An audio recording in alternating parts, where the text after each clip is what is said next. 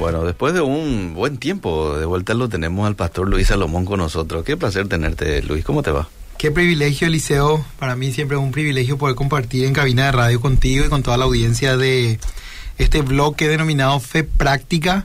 Hoy estamos en compañía también de un hermano llamado Víctor Recalde que nos acompaña, eh, que, que, me, que, me, vino acompañando. Así que muy feliz. Bienvenido, Víctor.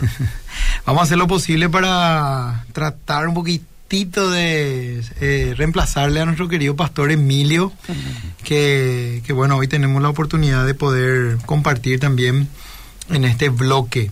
Como saben, le, le, mando un saludo enorme a la gente y quiero decir ya antes que me olvide y después al final probablemente le damos fuerza de vuelta. Yo estoy pastoreando la iglesia de Más que Vencedores, pero en la ciudad de Lambaré, en el barrio Puerto Pabla. Así que por ahí si alguien no tiene iglesia y eh, que sepa que como más que vencedores nos, eh, hemos extendido nuestras carpas y hoy estamos ya en varias ciudades, San Antonio, Barrio Obrero, en Clorinda ya hace varios años, de hecho Clorinda es la primera iglesia hija de Más que Vencedores, ahora estamos en Lambaré y también en Mariano Roque Alonso. Y como siempre sirviéndole a la comunidad con mucha fuerza, hoy es un día muy especial porque hoy estamos arrancando nuestros servicios semanales. Ah, mira. Vamos a tener ya también un servicio semanal y me, puso muy contento que mucha gente en los grupos de WhatsApp donde íbamos compartiendo, sobre todo ahí de la ciudad de Lambaré y de, la iglesia misma, decían anotadísimo, anotadísima, porque hay gente que trabaja los domingos, qué sé yo, por ejemplo, peluqueras, maquilladoras, que no tienen tiempo de irse. Y como el año pasado nuestros servicios eran a la tarde y hoy este a partir de este año son a la mañana, mucha gente se quedó sin la posibilidad de ir y bueno, ahora se van a estar acoplando con este servicio semanal. Así que jueves 19 y 30 horas vamos a tener un culto de entre semana también en Más que Vencedores Lambaré. Salís de acá y vas para allá entonces. Salgo de acá y me voy directo sin escala para Lambaré. Eh, la, la, iglesia de Más que Vencedores Lambaré está sobre la calle carretera de López, mm. casi José Tomás Salazar. Ya. Estamos a, a, media cuadra antes de lo que era la ex parada de la línea 40, la famosa mm. línea 40. Así que por ahí cerquita nomás nos encuentran y estamos en las redes sociales como MQB Lambaré. MQB Arroba MQB Lambaré, nos encontrás en Instagram, nos encontrás en Twitter, nos encontrás también en Facebook, tenemos una fanpage, así que ahí estamos para servirle a la gente. Bien. Puedes traernos tus motivos de oración, puedes traernos eh, tus necesidades, vamos a estar también acompañando espiritualmente. Ahí está. Excelente. Entonces, si sos de la zona de Lambaré, ya no hace falta que vayas necesariamente hasta la central, ¿verdad? Si de pronto podés, si querés, el domingo en algún momento, lo podés hacer también. Pero tenés un más que vencedores allí cerca. ¿eh? Y ya dijiste que están también en, en, la zona allí de Clorinda y están también en San Antonio. En San Antonio, en Barrio Obrero. MQE cada vez más cerca a vos. Ahí ya está con un eslogan. Eslogan se dice, ¿verdad? el querido Liceo. En Mariano Roque Alonso también ya tenemos más que ah, vencedores. Así que bueno, estamos extendiendo el sitio de nuestra tienda, como dice la palabra. Qué lindo, qué lindo. Somos llamados a, a crecer, a multiplicarnos. Así mismo. Y a dar facilidades, a dar facilidades a la gente. Totalmente, totalmente. Ahí ya viene Elías para preguntar si está todo bien por acá. Vamos a un poquitito de agua, ¿verdad? Un poquitito de agua aquí para un cafecito si tiene Elías. no te digamos, tranquilo, estamos súper bien. estamos felices, Eliseo. Y bueno, hoy tenemos un tema. el pastor y las ovejas. El buen pastor y sus ovejas. El buen pastor y sus Titula ovejas. Titula la versión NTV este segmento de la Biblia en Juan capítulo 10. Sí. Actualmente, o sea, lo más tradicional siempre en las iglesias es Reina Valera 60, ¿verdad? Y como dicen algunos predicadores, y sé que hace poco estuvo acá Alex San Pedro, él dice, no, yo soy de la Reina Valera 60 y de acá no me sacan. Sí. Yo mm, últimamente me casé un poquito con la versión NTV, ¿verdad? Mismo por el trabajo que venimos haciendo ahí en Lambaré me parece que tiene un lenguaje un poquito más adaptado a nuestra cultura latinoamericana, entonces me siento un poquito más cómodo, por lo menos en este tiempo, predicando con esa versión. Pero tenés siempre una Reina Valera ahí al lado. Eso es categórico, imposible no tener la Reina Valera. De hecho, suelo estudiar mucho también con la Reina Valera, pero más predico con la NTV. Aunque en algún momento hemos abordado ese tema aquí con la gente del CENTA, si no me equivoco, y decían, ellos titularon luego eh, cuál es la, la mejor versión. y el resumen es, la mejor versión es la que tenés. Así mismo. La mejor versión es la que tenés y es la que entendés, ¿verdad? Con la que más cómodo te sentís. Claro, ¿verdad? con la que estás Mucha más gente- familiarizado. Mucha gente en su momento también intentó así tipo desacreditar la NBI o la NTV porque en algún momento eh, en algunas secciones aparentemente faltan versículos y no puede ser que se esté quitando las escrituras. Pero bueno, es necesario entender que las nuevas versiones o las versiones más académicas como son la, la NTV o la NBI son versiones más recientes que incluyeron más manuscritos para hacer la comparación a la hora de hacer estas traducciones. Mm. Entonces, si por ahí justamente esta semana, el día martes, estuvimos estudiando la palabra de Dios con, con- con unos hermanos Sí. y yo les generalmente cuando yo enseño la Biblia les pido a los hermanos, pueden buscar este versículo, pueden buscar este versículo. Y un hermano empezó a buscar en su Biblia y no encontraba, no encontraba el versículo. O sea, estaba el versículo 9 y directo saltaba al 11. En Romano, no me acuerdo qué capítulo. Eh. Y el hermano estaba así medio asustado, no entendía, estaba medio confundido y no sabía qué es lo que pasaba. Y yo le dije, mira, en el pie de página de tu Biblia, ahí a lo mejor aclara el por qué no está ese versículo y efectivamente ahí hablaba un poco de los manuscritos y compañía. Ya. Entonces es importante revisar eso, ¿verdad? Y sin desacreditar ninguna ninguna versión que tenemos, porque finalmente siempre y cuando tu Biblia no altere el mensaje, Mm.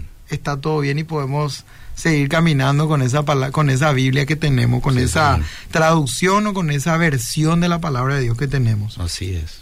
Bien. Bueno, Eliseo, el buen pastor y sus ovejas. Ya creo que la mayoría, por lo menos quienes medianamente asistimos a una iglesia, estamos familiarizados cuando hablamos del buen pastor y de las ovejas, ¿verdad?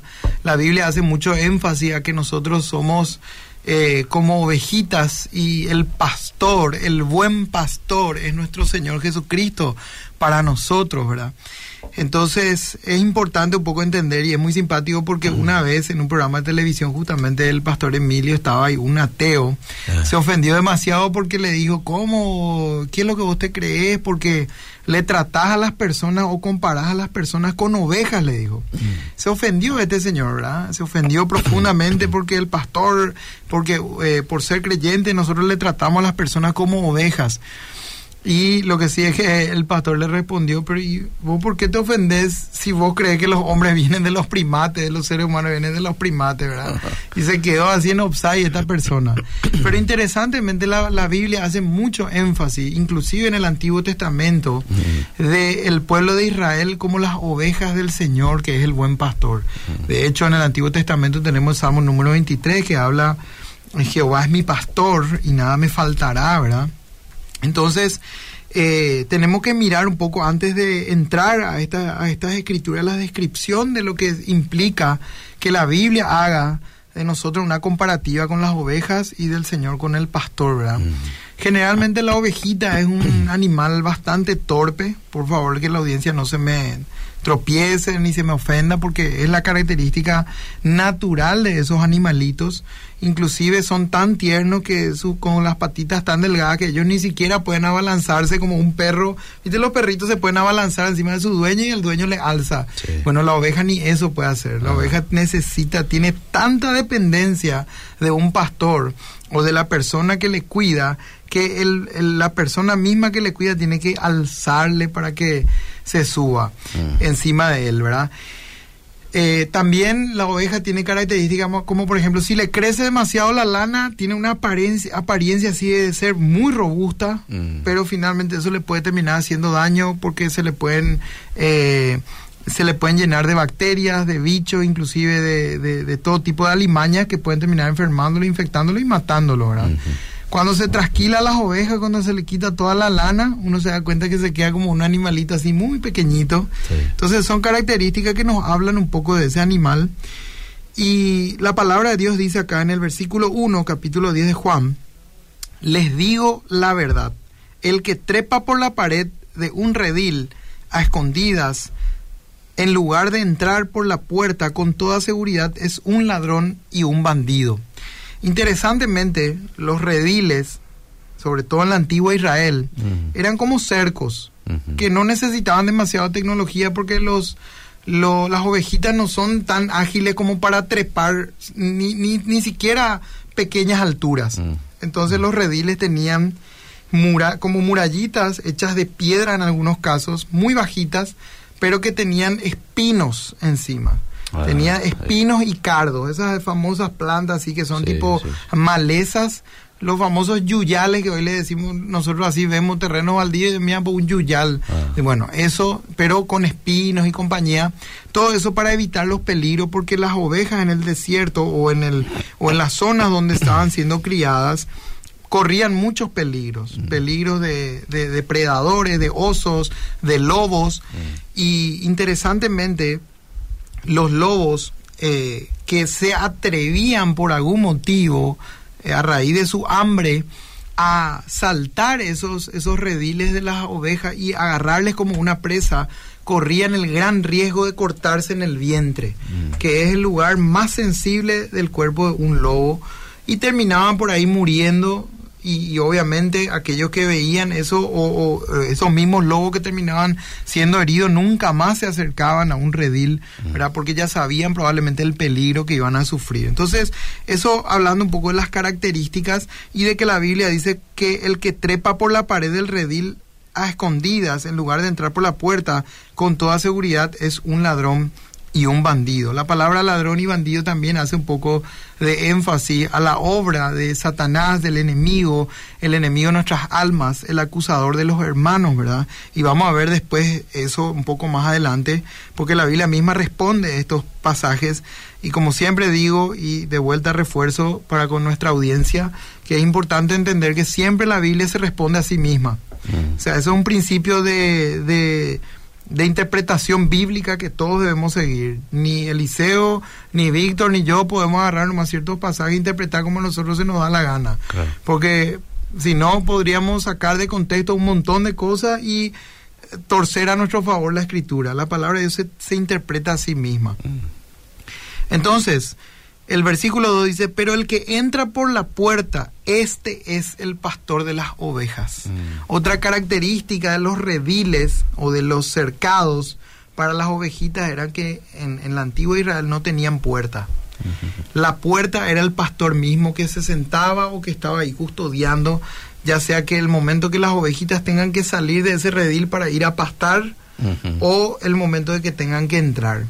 En algún momento corrió por ahí unos videos, no sé si alguno de la audiencia o alguien por ahí pudo ver, eh, unos videos donde se hizo un experimento entre pastores y ovejas, literalmente hablando. Mm. Venía un pastor que no era el pastor precisamente de ese rebaño en cuestión y silbaba, cantaba, daba unos alaridos, unos gritos y por muchos minutos estaba ahí, las ovejas ni caso le hacían. Mm. Y después viene el pastor verdadero de ese rebaño y canta y hace unos gritos y, da unas palabras, unos silbidos, así automáticamente las ovejas se empiezan a agrupar y estamos hablando de los animalitos, ¿verdad?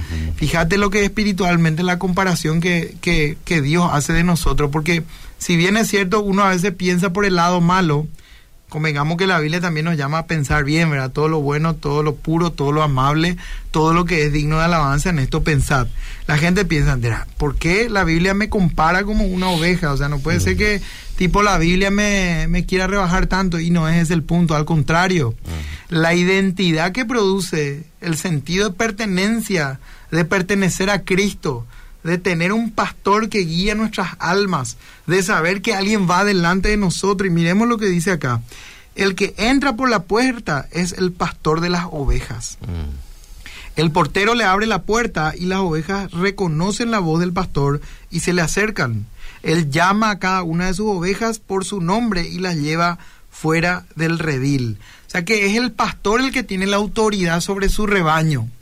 Bien podríamos también hacer una pequeña comparativa hoy en, nuestros días, como que la iglesia es el redil en donde nos tal vez nos equipamos para luego salir afuera y vivir y convivir de una manera plena y con victoria sobre el pecado, ¿verdad? Entonces, eh, lo, uno se pregunta, ¿cómo hacían entonces en aquel tiempo en la antigüedad si la, el redil no tenía puerta? ¿Será que tal vez hacían turnos rotativos entre pastores y cuando le tocaba el turno de ir a su casa, uno de los pastores venía otro a quedarse toda la noche, toda la madrugada? Y probablemente era así, porque los, los- los- las ovejitas en ningún momento podían ser descuidadas y por ningún motivo. Suponete que el pastor se iba nomás a su casa a dormir y le dejaba ahí a las ovejitas pastando tranquilo. Total, mañana le vamos a hacer entrar otra vez acá. Probablemente dos o tres o cinco o más ovejas de ese rebaño se iban a terminar perdiendo. Se iban a terminar siendo presas de los depredadores de la zona. Y eso todo refleja también un poco el peligro que hoy existe en el mundo cuando uno tal vez se descuida de la voz de su pastor o descuida la voz, descuida la voz del Señor en su vida. Y cuando hablo de la voz de su pastor no estoy hablando eh, solamente de su pastor humano, ¿cierto? Dios puso pastores, hombres, eh, eh, obreros de la, de, de la obra del Señor, pastores para guiar las almas también con la palabra de Dios, pero principalmente el príncipe de los pastores, el, past- el pastor de todos aquellos quienes decimos ser creyentes, quienes creemos en Cristo, quienes hemos creído en el Señor y recibidolo en nuestra vida. Entonces, es importante que nosotros tomemos en cuenta la importancia de, de la imagen que la Biblia has- habla entre el pastor y la oveja. Bien. Una vez reunido, en versículo 4, dice, una vez reunido su propio rebaño, el pastor camina delante de las ovejas y ellas lo siguen Mm. porque conocen su voz. Evidentemente, en lo espiritual esto se traslada también de una manera perfecta. El que sigue a Cristo es porque conoce su voz. Mis ovejas oyen mi voz y me siguen, dijo Jesucristo. Y es importante que nosotros acá hagamos tal vez un análisis introspectivo en nuestro corazón para ver realmente qué voz o a qué pastor estamos siguiendo. Porque probablemente si no seguimos la palabra de Dios, si no estamos siguiendo a Cristo mismo, estamos siguiendo a otro pastor Mm. y no precisamente uno que tenga que ver con la palabra de Dios o con la vida eterna o que nos esté guiando hacia la vida eterna.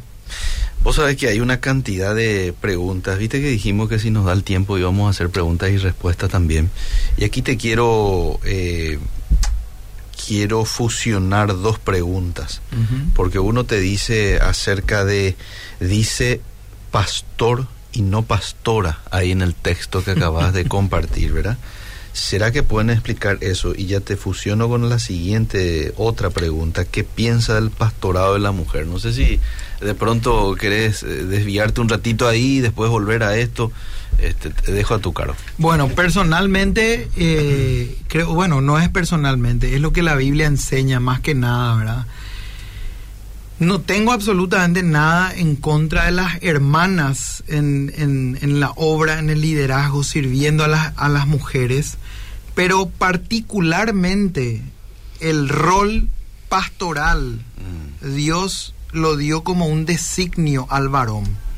Eso es lo que la Biblia enseña. Mm. Ahora, existen probablemente cuestiones Casos y casos. particulares, Mm. Contextos que necesitan mucho análisis. O sea, esto no se puede dar una opinión así livianamente hablando. Por ejemplo, yo tuve una compañera justamente en el IDA, no sé si le conoces a Carol, no me acuerdo su apellido, el, pa- el papá, pastor, una iglesia pequeñita, un poquito hacia la zona de Ipané más o menos. Eh, la- el papá fallece, el papá parte. ujú. No, no había otra persona que pueda asumir inmediatamente el liderazgo en esa, en esa pequeña iglesia de la zona de Ipané. Sí. Y ahí tuvo que tomar la esposa ese rol Ajá. Sí. de, de de pastora por un tiempo hasta que se levante otro pastor. Entonces, eso por ejemplo es un caso que, o sea, ¿qué hacemos? Vamos a cerrar la iglesia, pa- partió el pastor, la obra continúa, la gente necesita seguir congregándose, necesita seguir alimentándose, le vamos a mandar todo a otro redil. Pero ¿qué pasa? La gente dice, no, esta es mi iglesia, esta es mi casa, nosotros queremos seguir acá alimentándonos espiritualmente. Entonces, hay que, hay que analizar los contextos particulares. Entonces, eh, pero es importante que el, que el, el pueblo evangélico entienda de, de- de buenas a primeras que por sobre todas las cosas nuestro manual de fe y conducta y nuestra principal autoridad es lo que dice la palabra de Dios. La palabra de Dios enseña de manera demasiado clara y podemos acá debatir el griego, el arameo, el hebreo, la exégesis, todo, pero la palabra de Dios enseña que el rol pastoral es un designio de Dios sobre el varón que fue llamado al pastorado. Probablemente esta persona no escuchó esta buena explicación que has dado, por eso te dice ICFA, tenga cuidado cuando habla. Betania Abreu es la pastora principal. Justamente el pastor aquí acaba de hacer una referencia de un caso parecido al que ocurrió también en la iglesia eh, CFA, ¿verdad? Con la partida del querido Abreu, Emilio Abreu, en donde en ese contexto, eh, ustedes saben, una cantidad de feligreses, no lo puedo decir, esto se va a cerrar, eh, y ahí es cuando asume, en este caso, la pastora, se entiende el contexto. Y lo hace probablemente con el apoyo de otros eh, pastores que van a estar eh, dándole de su, de su colaboración, ¿verdad? Así que ese es un caso excepcional. Y no estamos hablando en contra de eso. Así mismo. Y creo que fuimos de bastante claros. Sumamente Por ahí creo que todo ha quedado grabado también en las redes, así que se puede hacer un review y volver a escuchar. Sí, totalmente. Bueno, eh, mira, yo tengo acá una cantidad de preguntas. Adelante, avancemos un poquito con eso y después seguimos. Y después seguimos un poquito. A ver, ¿dónde, ¿dónde el hombre no está presente, la pastora sí? Donde el hombre no está presente, la pastora sí no se entiende muy bien. Sí, a ver si me puede, se puede extender un poquito más este oyente para que podamos entender a cabalidad cuál es el punto de su comentario o de su consulta. No es bíblico bajo ninguna circunstancia. La mujer puede estar, la mujer puede estar a cargo de la congregación. La mujer no puede estar a cargo de la congregación. Bueno, esa es la, la postura aquí del oyente, ¿verdad? ¿Qué hacemos entonces con esas congregaciones que, porque no, no es el único caso, ¿eh? ¿Qué hacemos con esas congregaciones que perdieron al pastor y que, que, no tienen de manera inmediata otro pastor que pueda asumir el cargo? Es mi pregunta. Mm. O sea, son cosas que ocurren y, que son dignas de análisis. Quiere, si quiere responder un poco, si quiere responder la propia persona que está diciendo, qué es lo que se puede hacer en ese caso. Aquí está, el Señor va a proveer, dice. Mm. Bueno. Eh, Aún así me parece una respuesta muy liviana, pero bueno, veamos otras preguntas. Sí. A ver... Ah, me dice es una afirmación, eh, es una afirmación, Eliseo, donde el hombre no está presente, la pastora sí. Y puede ser, pero Mm, o sea, la pastora, la, esposa está presente, ¿verdad? Pero la esposa puede no, no ejercer tampoco muchos años o puede no ejercer tampoco una función a veces inclusive de liderazgo. Este tema del pastor y la pastora es algo muy, muy moderno, o sea, algo de, de, tiempos así muy actuales. O sea, antes casi no se veía esto, o sea, ni se mencionaba.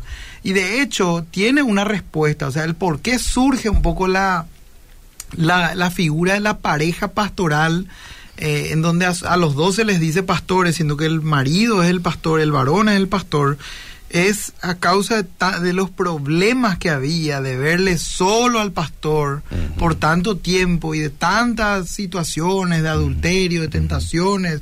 Entonces, es como que también eh, la iglesia a nivel general viene madurando y donde también a las hermanas, esposas de pastores, se les vino alentando a que sean más compañeras de sus maridos en el ministerio, para que no estén tan expuestos o para que no sean tan vistos solos. Entonces de ahí es que viene también... O para que no sea muy limitado el trabajo. Exactamente. hay que decir de que el, trabajo del pastor solo es muy limitado. Justo él no, eso iba a decir. Él no puede llegar ya a ciertas áreas, no, él tiene que respetar ciertas distancias que con la mujer...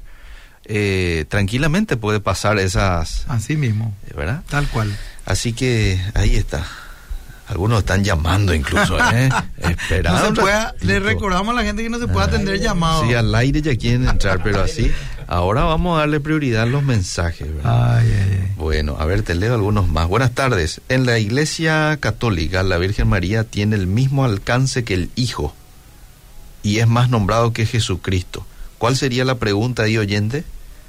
Bueno, ahí yo tengo una respuesta, aunque no haya pregunta, ¿verdad? Primera Timoteo 2.5, Ah, que lo que dice la palabra de Dios en Primera Timoteo 2.5, ¿podemos leer eso? Sí. Hay un, un solo, ahí va a leer, ¿no? un El- el solo mediador, mediador entre Dios y los hombres, Jesucristo hombre, Mm. eso dice la Biblia. Entonces, ahí con eso yo puedo responder claramente, ¿verdad? Que aunque, o sea, yo como iglesia evangélica puedo tener una tradición y estar errado también.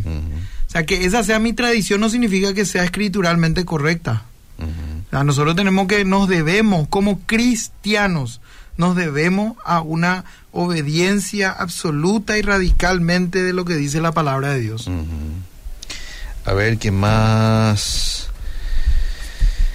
Si no confiamos en el Señor, ¿en quién entonces? Si tomamos una decisión como esa, más bien parece con la corriente feminista entró el tema de la mujer pastora. La mujer puede ir al seminario incluso, pero ser, pero no ser pastora. Bueno, a ver, voy a otro mensaje, pero bíblico no es el pastorado de la mujer. Explicamos perfectamente recién. Usted eso. mismo dijo temporalmente llevar la palabra, pero nombrarse pastora no.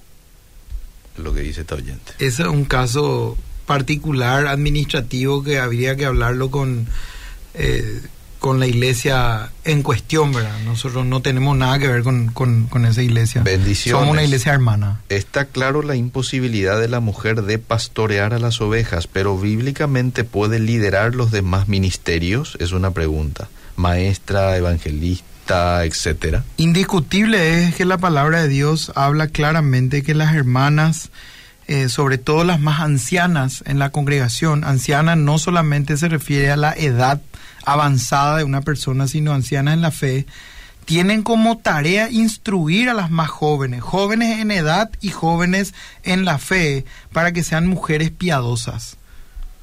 Es muy claro eso en la palabra de Dios.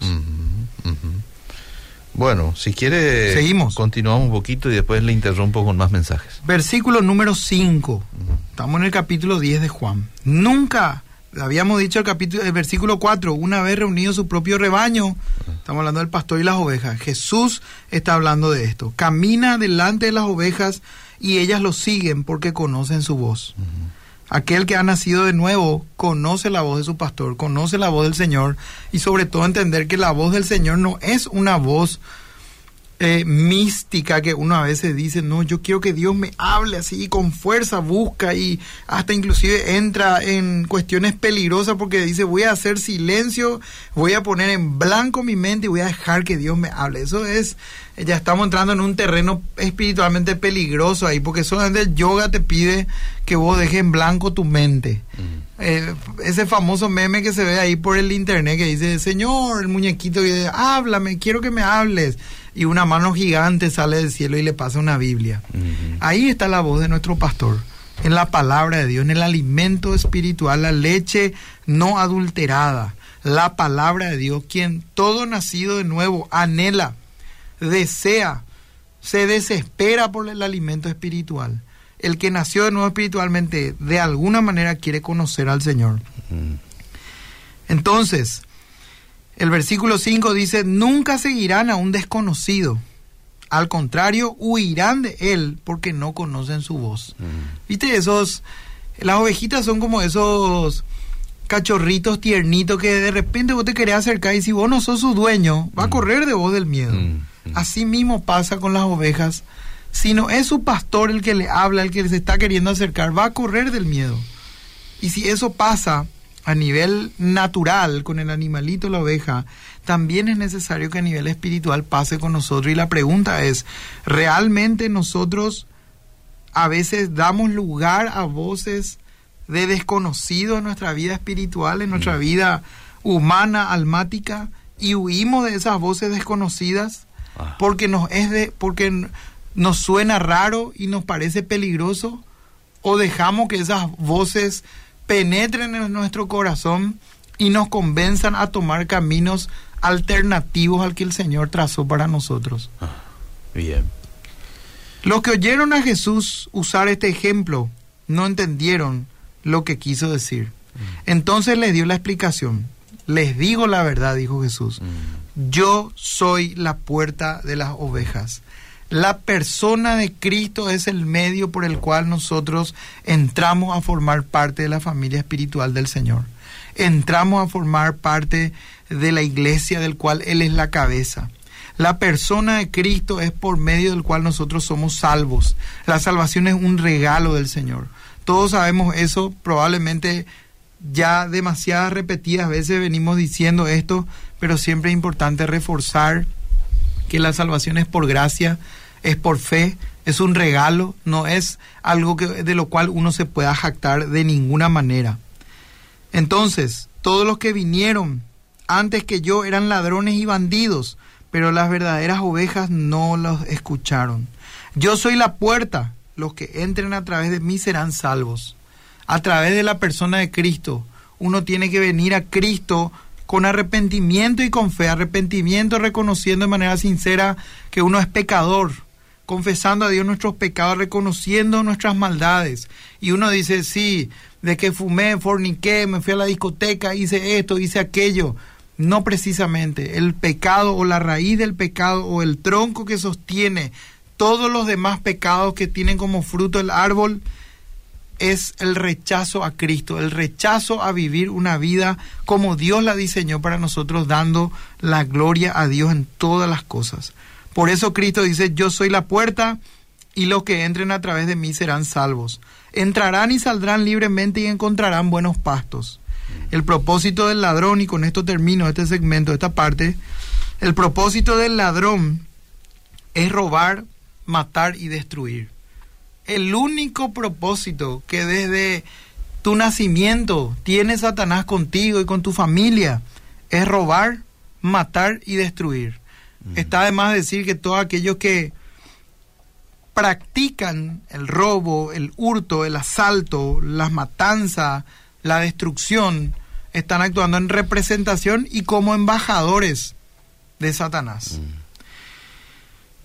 Y está de más decir que realmente ese es el propósito esencial del enemigo y a veces hace el enemigo eso de una manera tan sutil que entra a los hogares como caballos de Troya y que uno o una familia que no está bien dispuesta en la oración, no está bien dispuesta en la palabra de Dios, no se mantiene firme en una iglesia, no rinde cuentas por su vida a un pastor, a un, a, un líder o a un hermano más maduro en la fe si no tiene acceso a algún pastor está de más decir que esta palabra se cumple en muchas áreas. Si nosotros nos ponemos a analizar robar, matar y destruir, podemos encontrarlo a todos los pasos a nivel social, pero también esto, y lo interesante y lo que llama la atención, es que esto también muchas veces se ve entre los mismos cristianos. Y nosotros tenemos que entender más que nunca que el propósito de Cristo es darnos vida plena y vida abundante. No estoy hablando necesariamente de cuestiones materiales, porque acá lo que la enseñanza de Cristo habla de algo profundamente espiritual. Hmm. La vida plena y abundante que Cristo nos ofrece es una nueva identidad, una nueva vida nueva criatura es. Mm. Las cosas viejas pasaron, todas son hechas nuevas. Una vida absolutamente plena porque sabemos en quién hemos creído, sabemos en quién está nuestra confianza y no dependemos de las circunstancias. Sí, cierto, las circunstancias duelen, los momentos son difíciles a veces, a veces hay momentos felices, espectaculares, pero todo eso es pasajero y son etapas, terminan pasando. Hay alguien superior, nuestro Señor y Dios, Jesucristo hecho hombre, quien sufrió la muerte de cruz y resucitó al tercer día, para que nosotros podamos estar enfocados y lo sigamos como nuestro pastor hacia la vida eterna, hacia, hacia su presencia eterna, donde ya no habrá llanto ni dolor, dice la palabra. Muy bien, muy bien. Bueno, vamos con algunas preguntas varias de la audiencia. Por favor, ¿Qué pasa si está el pastor en la congregación y es siempre la pastora la que lleva la iniciativa? Yo creo, en mi opinión, que eso es porque la congregación, yo creo que por eso es que la congregación no avanza, porque el mandato de Dios es claro, es mi opinión. Leen a mi mensaje, porfa, ahí acabo de leer. bueno, querido oyente, eh, ahí hay que... Y es un poco el caso de varias, varios pastores, ¿verdad? Que probablemente tiene que ver algo con el, la cuestión temperamental, ¿verdad? La, mujer como que toma más la iniciativa, ciertas cosas, ¿verdad? Y, el otro es más, más tranquilo, más pasivo. Más pasivo. Eh, Pero yo creo que eso es una cuestión de que hay que ordenar un poquito, ¿verdad? Hay que, hay que ordenar. Yo no sé si eh, hay que ordenar, ¿verdad? Por, por- mismo por lo que la escritura dice. Entonces, eh, justamente creo que ese es un poco el punto, culturalmente hablando, que Ujú. Pablo estaba tocando cuando se refirió a que la mujer calle en la congregación. justamente este contexto se daba también. Exactamente. La mujer como que tomaba mayor Eh, Así liderazgo. mismo. Entonces es importante ordenar un poco, es cuestión de hablar y de madurar, ¿verdad? Porque a veces uno se puede sentir ofendido, eh, qué sé yo, la hermana fulana se siente ofendida porque se le llamó la atención a bajar un poquito los decibeles Mm. y permitir que el marido sea el que eh, tome un poco mayormente su liderazgo como pastor, porque Dios le va a pedir cuenta al varón por ese liderazgo, ese rol que le dio. Y de hecho, una cosa muy interesante que nosotros tenemos que entender es que Dios le dio a la mujer la capacidad y para eso fue diseñada de una manera impresionante la capacidad de levantarle al varón. Mm. Si analizamos la vida de Débora, fue lo que ella hizo en el pueblo de Israel un poquito. Entonces, aquellas hermanas que están así un poco, tal vez en su función como esposa de pastor, impetuosas en el liderazgo, y, y- eso pasa a veces en respuesta a que el marido es un poco pasivo, la iglesia tiene necesidades. Bueno, hermana, enfoca esa fuerza, esa energía que Dios te dio, esa gracia, ese ímpetu para levantarle a tu marido en el lugar Ah. que Dios le puso. Y el marido, por el otro lado, despertate un poco también, varón. Activate un poquito más, porque probablemente lo que eh, uno está proyectando eh, en la iglesia es lo que ya venís arrastrando en la casa. Mismo. Probablemente ya en la casa la mujer toma la iniciativa en todas las cosas y el marido como que espera más, ¿verdad? Y eso viene y se vuelve a repetir en la iglesia. Así como también el liderazgo de un varón que de repente tiene un temperamento muy colérico, un carácter muy colérico, que a veces tiende a ser un poco dictatorial, Mm. que, que tiene que de repente regular un poquito y eh, tratar las cosas con un poco más de, con un poco de menos ímpetu, ¿verdad? Mm. Eh, en todas las áreas. Ahí ya- Necesitamos ya- equilibrio. ahí ya entran los requisitos para ser obispo de primera de. Timoteo, ¿verdad? Así mismo. que habla de dominio propio, marido de una sola mujer y demás, ¿verdad? Hay que analizar un poquito ahí el... Totalmente. Bueno, a ver qué más hay por acá. En mi iglesia el pastor casi no predica, siempre pre- predica a cualquier hermano. Eso que está bien, dice. Y no, claro que no está bien, eh, porque el pastor, cierto, como pastores a veces queremos dar oportunidades, queremos formar eh, a los tiene también líderes, sus límites. pero tiene sus límites. El pastor es ahí el ángel de la congregación, como bien dice el- la palabra de Dios en Apocalipsis, es el encargado de, de, de, admi- de ministrar principalmente la palabra de Dios como el alimento para la congregación. Mm. Así que, pastor, Y vos descuide que- tu... Eso es algo que yo precisamente admiro de Más que Vencedores. Porque vos en Más que Vencedores siempre le vas a ver a un Emilio Agüero predicando por lo menos domingo. ¿Verdad? Así es. Bueno, el Eh, pastor Adolfo también está predicando Hay mucho. también ocasiones en las cuales uno de pronto le escucha a otros, el caso de Adolfo y demás, Federico, ¿verdad? Pero normalmente los domingos es él. Así mismo. ¿Verdad? Pero también cada pastor tiene ya un culto, digamos, Exacto. del cual está encargado de forma principal. Pastor sí. Federico los sábados, Los sábados, Pastor miércoles. Vicente los miércoles, Sí. Pastor Adolfo los viernes, Sí. y así vamos.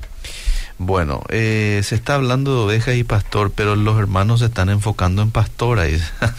sí, no debíamos un ratito ahí, oyente, pero ya volvemos de vuelta. Este, así está. A ver, ¿qué hay más por acá?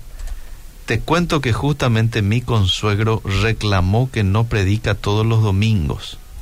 Mi consuegro reclamó que no predica todos los domingos. Probablemente es pastor el ¿Quién, va, consuegro. ¿quién ¿verdad? va de tu consuegro? Ah, probablemente de pastor. Probablemente. Sí. Eh, hace dos domingos que no predica. Bueno, pero ¿quién es su consuegro? Mm. ¿Quién es su consuegro? El pastor Emilio me dice. Eh. El pastor Emilio, qué raro. Bueno, vamos al siguiente mensaje. Buenas. Ah, ya, ya No, tenés no, preparado. Le envié a Elías nomás para, Ah, Elías. para ver si él puede poner, pero Yo pensé que ya querías acá. No, ya. no. Eh, pastor, siempre los pastores Abreu ayudaron a mucha gente. Yo soy la primera en el momento difícil de mi vida. Son una bendición, No, no hay siempre fueron una bendición para No todo el. Paraguay. De hecho, eh, siempre mi pastor, mi mentor, el que con el que camino muy de cerca, obviamente el pastor Emilio, ¿verdad? Él, es- él es, él es mi pastor, pero una, una imagen en mi mente, en mi corazón que no me salía de mi cabeza cuando íbamos a iniciar la obra de Lambaré era la foto del pastor Emilio Abreu predicando así en la calle y, y bueno, eso me animó mucho a mí para un poco hacer el evangelismo que hicimos en Lambaré y que ahora tenemos una pequeña congregación ahí. Ah, ahora entiendo el mensaje de la oyente. Mi consuegro reclamó que no predica todos los domingos Emilio. Ah, ok. Ahí Ahora está. entendemos el Pensé mensaje. que el pastor era el consuegro, no. Eh, bueno, ahí está. A ver qué más. Un gusto saludarles. Siempre estamos pendientes a, a los mensajes de ustedes. Dice, no hay que polemizar con este tema de pastor, pastora. Exacto. No, no, no. Son cuestiones periféricas. Sí, sí. Si, no, si para nosotros, como dije hace rato, la salvación es Cristo. Sí. Si la salvación es, eh, seguimos en, de acuerdo en que lo que dice la palabra de Dios, que la salvación es un regalo de Dios, Mm. que es por fe y no por obras, Sí.